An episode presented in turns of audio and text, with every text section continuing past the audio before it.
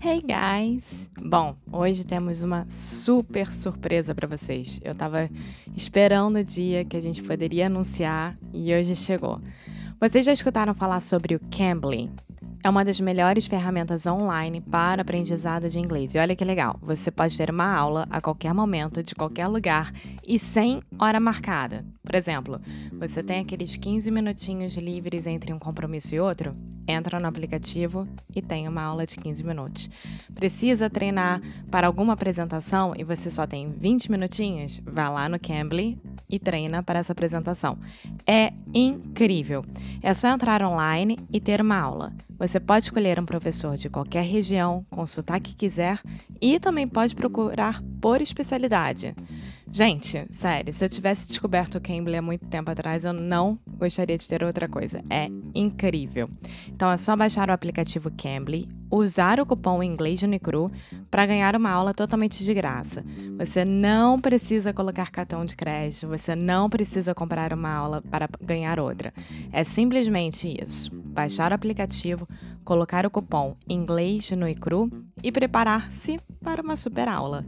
Claro que você também pode visitar o www.cambly.com e ter uma aula ainda hoje com o nativo, mas tem que se lembrar de colocar o cupom inglês Unicru para ter a sua aula de graça. Eu disse para vocês que ia ser uma super surpresa, né? Então vai lá, vocês vão amar, assim como eu amei. Now, on with the show. Seriously, guys, if you don't take a free class today, when you finish this podcast, do it. Do it. Cambly. Inglês no cru. Oi, fala aí, pessoal. Bom dia. Você está escutando o Inglês no Inglês no Rádio. I am your host, Foster Hodge. This is your daily dose of English.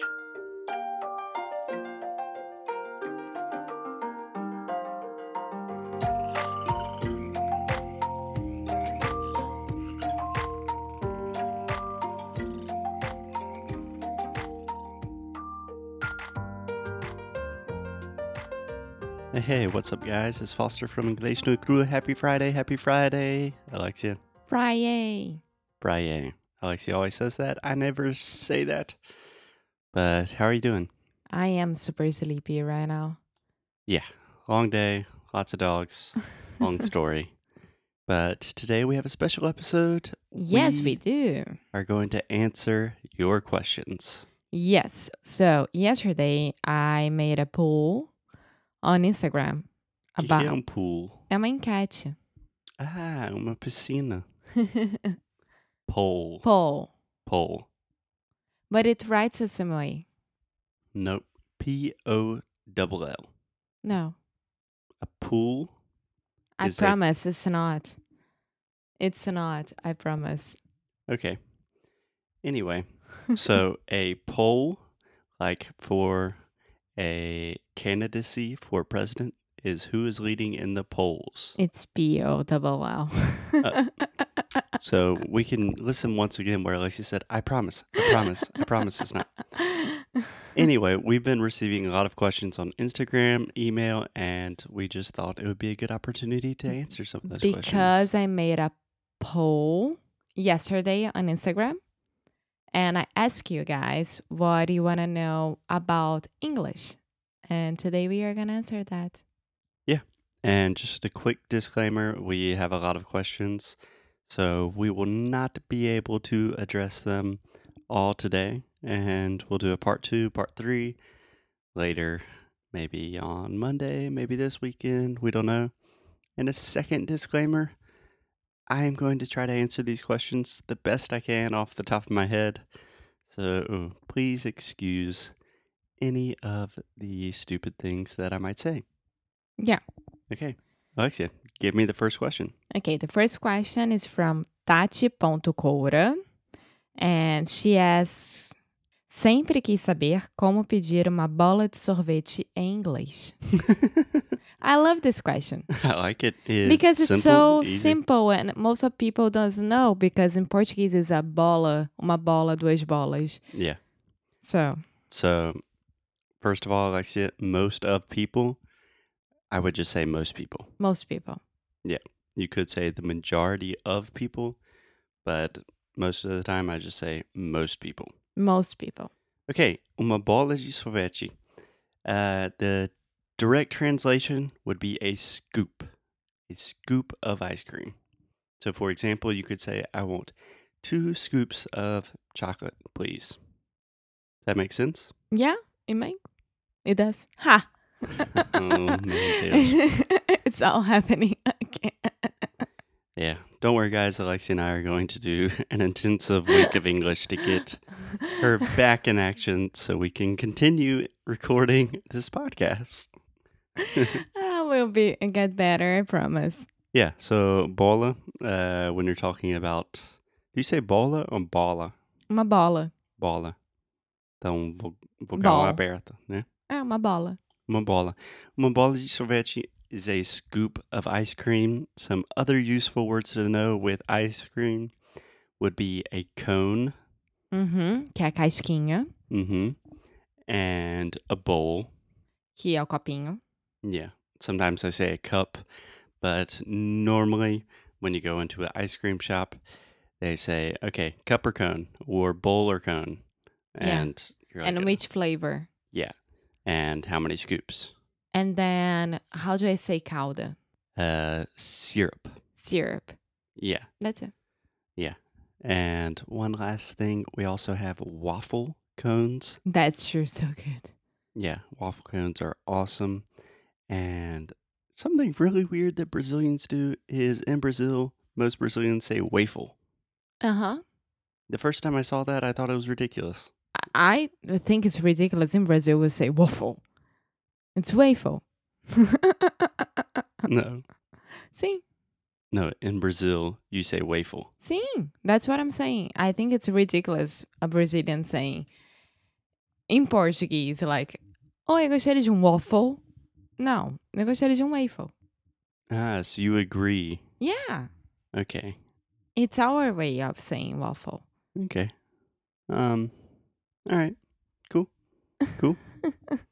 okay. Any any more things about ice cream? You good? I think so. My favorite flavor of ice cream, cookies and cream. Yes.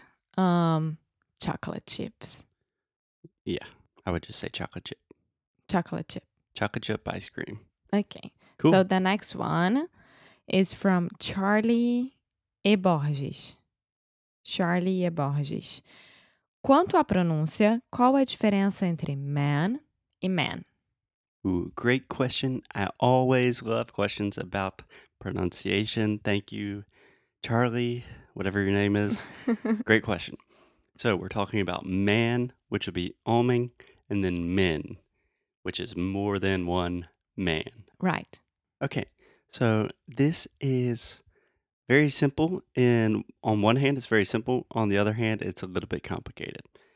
So we have the vowel sound for man, which is the ah, ah sound. So technically, you're making the same sound as cat, hat, uh, master, disaster. So this one is for the singular. Right. But we also have this thing in English that we call syllabic consonants, which sounds very confusing. But we have some letters in English when you have a letter immediately following a vowel. For example, man, M A N. The N after the A just changes the quality of the sound a little bit but you're still producing the sound in the same way. Does that make sense? Yeah. So, see if I'm saying it right. Man. Uh, I could not tell which one you're trying to say. Man. Man. Okay, so listen to me. The singular version, man, Man. man. So actually, what I'm doing, I'm saying ma, ma, like a cat, cat, cat. But when I am closing my mouth with the N, the sound, the quality of the sound changes and it automatically makes more of a eh sound. So I'm saying man. Man. Perfect. Perfect. Man. And then with men, the vowel sound is the eh, and then the N changes it, closes it a little bit. Man. Perfect. So we have man, men. So that man asked me a question. Yeah. I saw a lot of men in the movies today. Mm, What what movie did you go to, Alexia? yeah, so syllabic consonants, these happen a lot in English, and it is something that I've avoided talking about because it is pretty high level, advanced pronunciation, phonetic stuff. But I would love to record an episode about that. Cool. So, great question. Man, men. Next one. Yeah, give it to me. Igor. We don't have the rest of his name, but Igor. He asked, qual é a diferença entre lightning e lightning? So, he is asking what is the difference between lightning, which would be like during a storm, uh, relâmpago, né? Uhum. and then lightning, which would be like clareando, iluminando, or it could be like Sun rising, like it's lightning. mm, no, I would not use it in that context. You could use it in the context of like I leave you, like someone is Ah, when you are in pain and now you're getting better, it's lightening a little bit. okay. So the short answer is that the word lightening, the second word, is not common at all in English. I mean, if you, unless you have a super, super advanced level of English, you do not need to worry about this word. Okay. That's my short answer.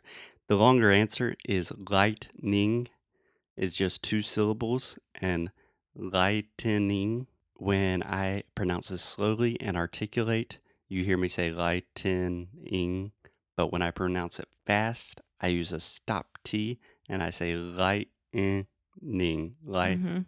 lightning. Lightning. So in fast conversation, they sound essentially the same. But you need to know what people are talking about. So you can Yeah. understand, even though it's in a fast conversation because of the um, teor da conversa. Yeah. So the context, I the mean, context. I cannot imagine a situation where someone says, Oh, the lightning is lightning the sky. I mean, if that situation happens, now you know. then yeah. But short answer lightning is not very common, and you have a lot of other words to say, like, oh, something is uh, brighter, like Mhm. the sky is illuminating. Yeah. That's my answer. Okay. Hmm. Now the next one. Pensalar fun. Marcelo. É o Marcelo? Eu acho que sim. I think it is. Okay, so. Oi, Marcelo. a diferença entre wondering and thinking. Ai, meu Deus. Okay. Marcelo, this is a difficult question, and I would expect nothing less from you. so, the difference if it's between. the Marcelo that we're thinking about. I mean, that's his store, so I imagine it is. okay, so my answer would be wondering is when you are curious about something or you are doubtful, you're in doubt. So it's much less direct, it's much more abstract. So I, I was. so, like, I wonder if one day I'll be able to travel to Iceland. Yeah, yeah. Or you're sitting outside and you're daydreaming, and someone says, What are you doing? And it's like, ah, I was just wondering about the cosmos. You know, it's a little Yeah. bit more abstract. Um, on the other hand, thinking, I would say it's much more direct. It's much more of, first of all, thinking to think is an extremely versatile verb, right? Very common. We can use it in a lot of different contexts. So we see it a lot more. So I'm thinking about something, I'm thinking of something, I'm thinking about going to the movies today, right? Yeah. You would never say, I'm wondering if I should go to the movies. If you say that, then you are really, you have a lot of doubt, or there's something, there's some reason like, hmm, should I go to the movies because I have all of these different options, and it's a lot more of a heady kind of, It's more, it's a more deep. yeah, I would say deeper. It's deeper. Yeah, I would say wondering most of the time is deeper. Yeah. Yeah. But the short answer, wonder and wondering, uh, has a lot more to do with abstraction.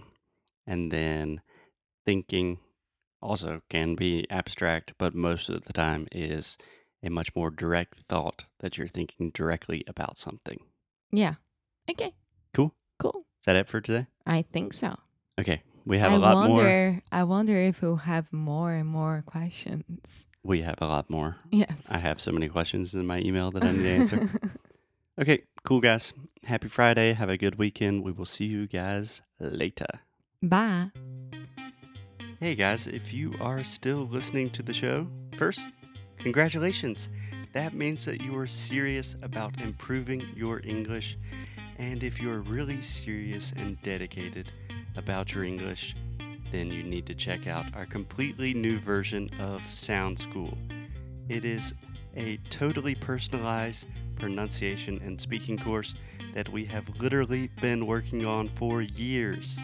We are opening up the course on September 12th, and there are only 50 spots available because we work with everyone personally. If you like this show, Sound School will be perfect for you. É exatamente isso que o Foster falou. Vamos abrir as inscrições para o nosso curso Sound School no dia 12 de setembro e é para quem quer levar a sério a pronúncia e o speaking. Mas como as vagas são limitadas, tem que correr. A gente trabalha com cada aluno pessoalmente e isso demanda muito da nossa atenção, tempo, dedicação, enfim. E é claro que a gente quer que vocês tenham a melhor experiência possível. É só entrar no nosso site www.inglesjanicru.com e se inscrever tanto para receber as novidades quanto para saber mais sobre o curso e não perder essa super chance de fazer parte da família Inglês Janicru. Espero te ver por lá. And as always, keep up the good fight and lose well.